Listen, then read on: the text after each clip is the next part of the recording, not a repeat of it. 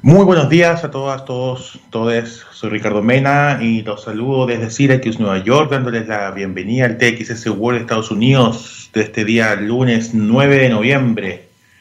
Ya no queda nada para terminar el año, que en realidad ha sido como un año bien extra en la vida de todos con estos encierros, cuarentenas y demás.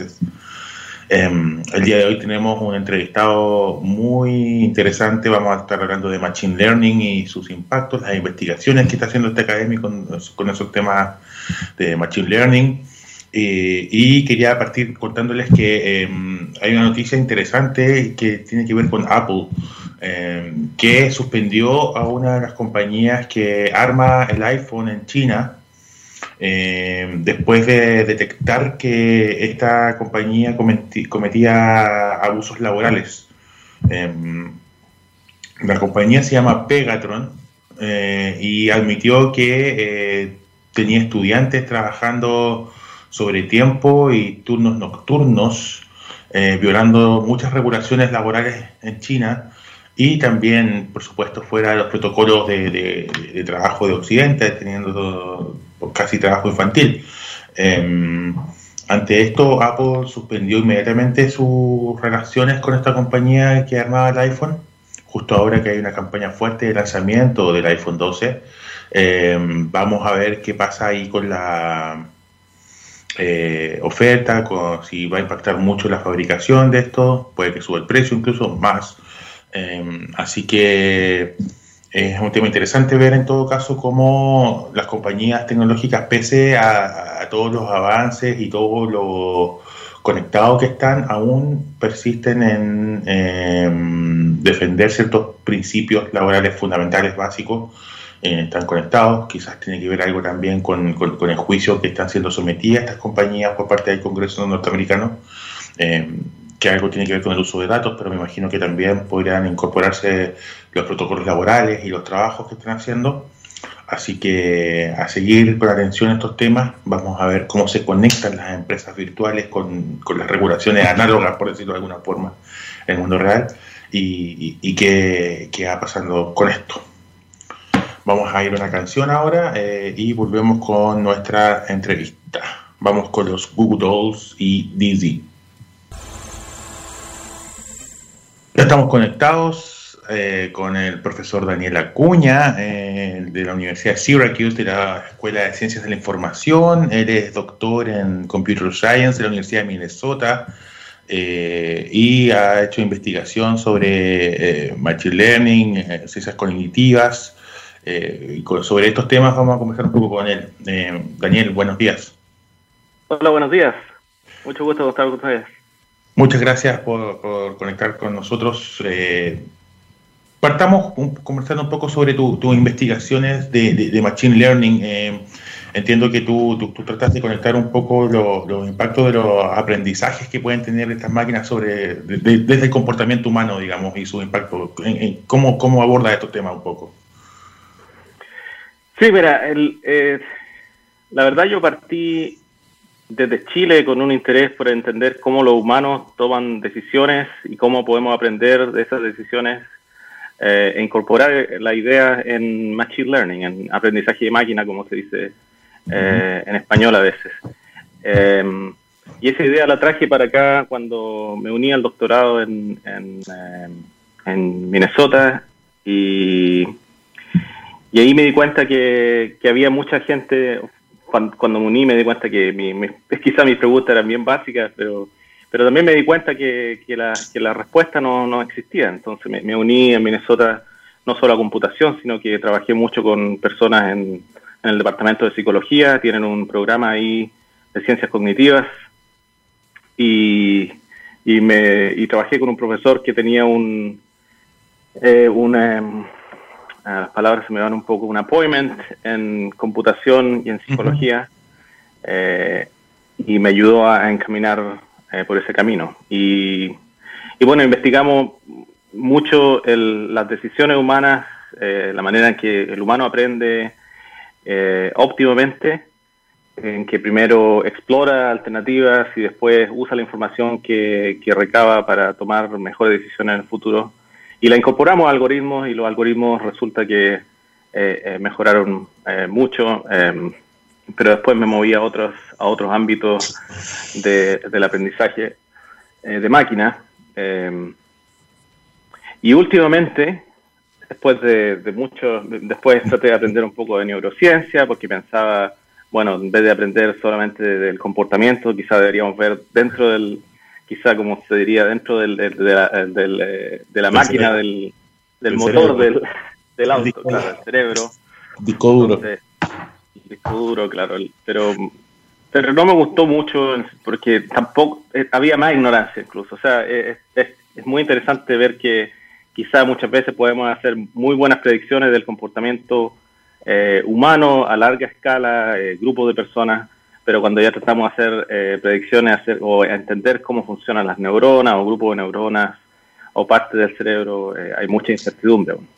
Entonces después me moví a un área que, que, yo llamo o se llama ciencia de ciencia, donde investigamos ciencia, pero todavía sigo tomando las ideas de, inteligencia artificial porque son universales y se pueden aplicar a muchas cosas. Y recientemente he vuelto a analizar inteligencia artificial y tratar de entender los eh, sesgos que tiene la inteligencia artificial. Porque muchas veces, eh, recientemente, los, eh, los sistemas de inteligencia artificial han avanzado mucho en su capacidad para hacer predicciones, pero muchas veces esconden sus sesgos y eso es lo que últimamente he estado haciendo.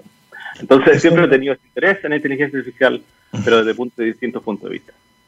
Eso te quería comentar un poco, Daniel. Tú, tú, hablaste ahora de los cejos. Em, cierta polémica han causado el uso de, inteligencia artificial, por ejemplo, en temas de seguridad pública. Eh, el uso de, reconocimiento facial, el uso de, eh, incorporar algoritmos con ciertas lógicas para detectar posibles delincuentes.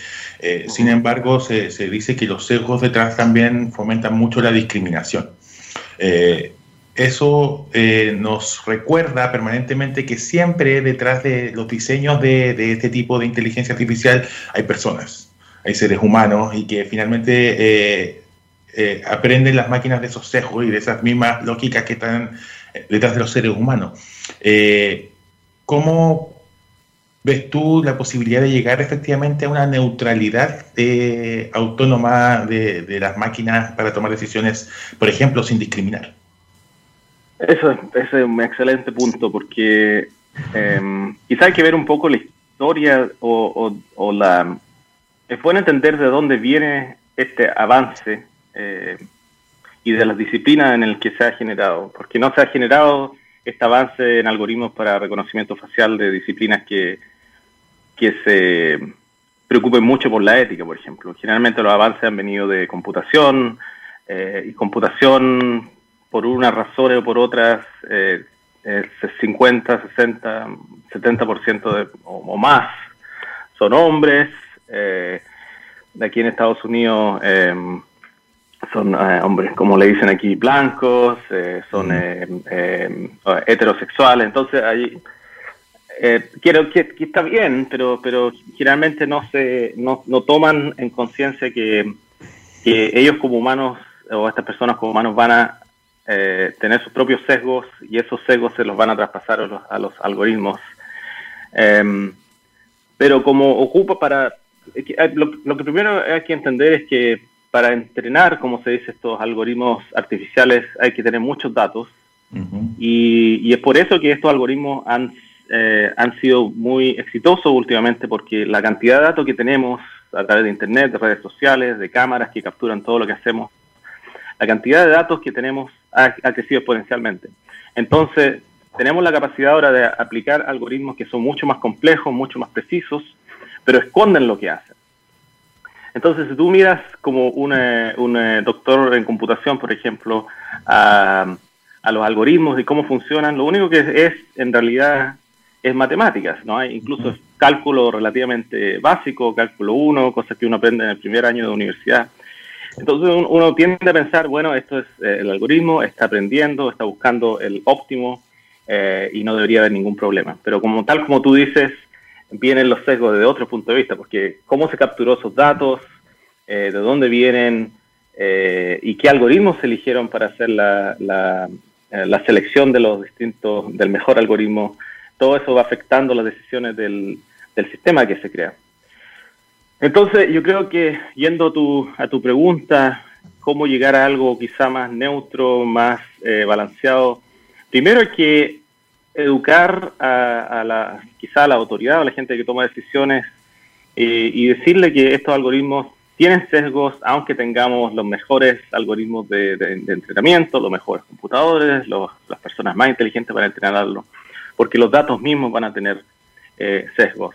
Y eso se ha mostrado varias veces aquí en varios sistemas que se han eh, eh, desplegado en, el sistema de justicia, en el sistema penitenciario, el sistema crediticio, en el que hay muchos sesgos. Entonces, la educación es una cosa, no solo de la gente que toma decisiones, pero también eh, la gente que, crea estos algoritmos. Ahora yo estoy, yo soy parte de un, grupo de liderazgo en, que se llama Data Science. Aquí no sé cómo la traducción es un poco fea, ciencia de los datos, creo que sería lo más apropiado, eh, en el que estamos tratando de, de quizás remediar los problemas que han habido en computación, donde hubo eh, en los 80 un cambio muy fuerte en, en, la, en la, demográfica de, esa, de esa, de esa disciplina, y estamos tratando de empezar desde cero, pero empezar con, eh, con buen, buena educación de la gente que, entrena en esas áreas, eh, cursos de éticas a lo largo de toda la, malla eh, y aprender de distintas disciplinas, porque no podemos estar solamente mirándolo desde la ingeniería, sino que también necesitamos ética, necesitamos filosofía, necesitamos bioética, necesitamos quizá incluso incluso, no sé, verlo desde, distintos puntos de vista. Eso es súper interesante, Daniel, porque em, estaba pensando mientras te escuchaba em, un tema que se, se, está discutiendo mucho en distintas partes, incluso entrevistamos acá también académicos de la Universidad de Columbia antes sobre el tema, que tiene que ver con los neuroderechos, eh, que tiene que ver con, con, esta nueva rama de la ciencia que se ha desarrollado fuertemente con intervenir, por ejemplo, el cerebro a niveles de poder cambiar recuerdos o poder cambiar aprendizajes de las personas, eliminar memoria, eh, tal cual interviene en un disco duro, digamos. Eh, y eso puede ser extrapolable a otras dimensiones, como el Machine Learning, por ejemplo, donde tienes eh, van a trabajar en Machine Learning, tienen que tener primero un Human Learning, donde tenga aspectos éticos y aspectos eh, conductuales que no violen o no se pasen ciertos principios básicos de la convivencia social. Em, Pienso, por ejemplo, en la aplicación de, este tipo de disciplinas como de, Machine Learning eh, en la política pública, más allá del tema de seguridad, y pienso, por ejemplo, en tener algoritmos que permitan definir la entrega de becas, por ejemplo. Eh, en todo ese tipo de decisiones siempre hay discriminación. vuelvo, al tema de la discriminación. Finalmente no se puede incluir sin excluir. Ese es un principio fundamental. Ahora, el tema es que hay distintos tipos de discriminación y la multidisciplinaridad es fundamental ahí. Eh, ¿Cómo se genera esta convivencia entre las distintas disciplinas? Porque finalmente desde la ingeniería buscan una cosa, pero también desde la filosofía y la ética pueden estar buscando otra cosa y que pueden entrar en conflicto. Tu experiencia diseñando esta, este tipo de mallas, eh, ¿cómo llegan a una convivencia y a un acuerdo para que se ponga eh, el factor humano por delante? Sí, muy buena pregunta. Yo creo que primero incluyendo a, las, a las, otras ramas, eh, esa es una de las, por lo menos de las maneras en las que se está haciendo en esta alianza de, alianza de, de ciencia de datos de varias universidades. Eh, porque, bueno, yo cuando estudiaba, por ejemplo, computación, lo único de ética que tuve, y estoy hablando, no sé, muchos, muchos años atrás, era leer un eh, algo parecido a lo que hacen los médicos, que es el, eh, no, sé cómo decirlo en, español, pero es de la Asociación de Computación de Americana, que es una lista de, no sé, 12 principios de ética. Y eso era todo lo que aprendía. Pero ahora lo que han tratado de hacer es eh, no solo cursos, como te decía, sino que también eh, que todas, todos los cursos tengan un, no solo que haya un curso de ética, porque eso es, aburrido, sino que todos los cursos discutan y los profesores discutan eh, de qué se trata. eso. y, y, también lo, el otro, lo otro importante es que la gente, la gente común y corriente entienda que existen estos algoritmos, porque muchas veces es interesante, pero que existen estos sesgos. Es muy interesante ver que a veces la gente confía más en las decisiones que toma un algoritmo comparado a las decisiones que toma un humano, incluso cuando saben que hay un cierto sesgo, porque eh, tienen este, este sesgo en sí mismo la gente común y corriente de pensar que los algoritmos tienen eh, son eh, robots y que no van a tener emociones y van a tomar las mejores decisiones, pero no se dan cuenta como nosotros que, bueno, tomaron datos y aprendieron de datos que tienen, que tienen estos sesgos. Yo al final, al final del día soy más neutro, hay mucho, mucha mucha pelea, eh, mucho, como se dice aquí, eh, tag war, people eh, tirando de un lado para otro, tratando de, tirar eh, inteligencia artificial más. A su interés. Mm. Claro. Pero yo también aprecio las cosas que está haciendo no sé, Google, Facebook, en el sentido de que, para darte un ejemplo, unas semanas atrás eh, OpenAI, que es un grupo en, California eh, fundado por eh, Elon Musk y muchas otras personas que trataron de crear una entidad que creara inteligencia artificial para el bien de la humanidad, según ellos. lo que han hecho quizás no, ha sido tan así, pero, pero eh, liberaron un sistema que se llama GPT-3, que es, es un, en el fondo un sistema que genera texto. Entonces lo que... Eh, y, es, muy, es muy increíble. Por ejemplo, tú le puedes preguntar al sistema eh, cómo estás hoy, hace una pregunta y el sistema va a leer ese texto y va a empezar a generar una historia de cómo se siente hoy. Pero eso puede ser ocupado para, para dos maneras. Puede ser ocupado para hacer cosas buenas, por ejemplo, eh, eh, traducir mejor o, quizá mejorar eh, artículos de Wikipedia, por ejemplo, o también puede ser ocupado para generar eh, desinformación. Tú puedes partir con, una, con un texto diciendo, nosotros todos sabemos que la Tierra es plana, explica por favor. Y ahí terminamos texto y, y, GP3 puede generar un, es un essay un, em, muy, muy, muy bien escrito sobre esa historia. Ahora lo interesante que no mucha gente se ha, puesto a, ver es que ellos van a liberar ese modelo y lo vamos a poder ocupar todos, quizá no todavía porque es muy pesado y es muy gigante, pero en un momento lo vamos a poder ocupar todos y todos nos vamos a poder beneficiar. Y para generar ese modelo tuvieron que ellos gastar aproximadamente 20 millones de dólares, porque la cantidad de datos que necesitaban, la cantidad de computadores, de eh, unidades de procesamiento gráfico, GPUs, que necesitaron para entrenar ese modelo gigante. Entonces, estas compañías están liberando estos modelos, están haciendo que nosotros, yo mismo ocupo muchos modelos que ellos generan, eh, están haciendo, lo están haciendo libre, nosotros lo podemos ocupar.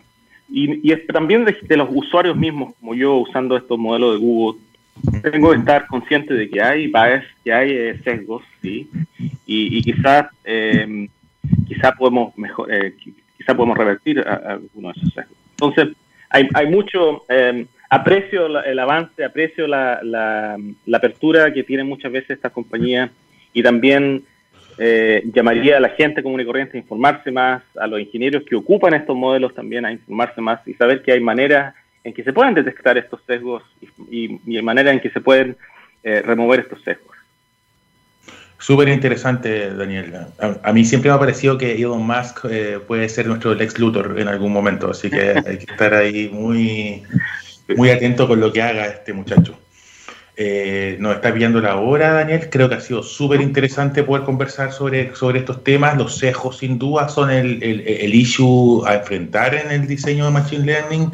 Eh, no hay que olvidarse que las máquinas aprenden de seres humanos y los seres humanos tenemos nuestros propios sesgos. Y sobre eso hay que seguir investigando y tratando de llegar a, por lo menos, que haya eh, una discriminación objetiva y no una discriminación porque sí. Te agradezco tu tiempo, esperamos poder volver a contar contigo en una próxima edición, creo que tenemos harto de conversar sobre esos temas, así que muchas gracias. Gracias, encantado de estar aquí. Muy bien amigos, eso ha sido TXS World el día de hoy. Eh, viene don Jaime Coloma con su TXS Topic. Eh, nos vemos la próxima semana. Que estén bien.